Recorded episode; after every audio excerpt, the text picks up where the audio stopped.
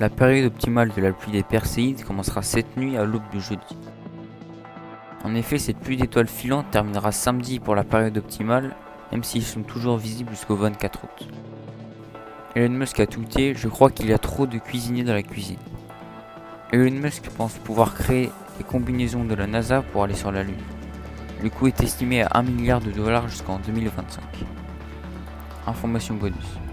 Le projet soutenu par les employés de la NASA à la retraite, consistant à restaurer la charge Astro 1 et à l'exposer au musée. Ce matériel a autrefois servi à la navette Columbia en décembre 1990 et à la mission STS-67 en 1995. Vous pouvez retrouver toutes les sources dans la barre d'infos. Informez-vous bien.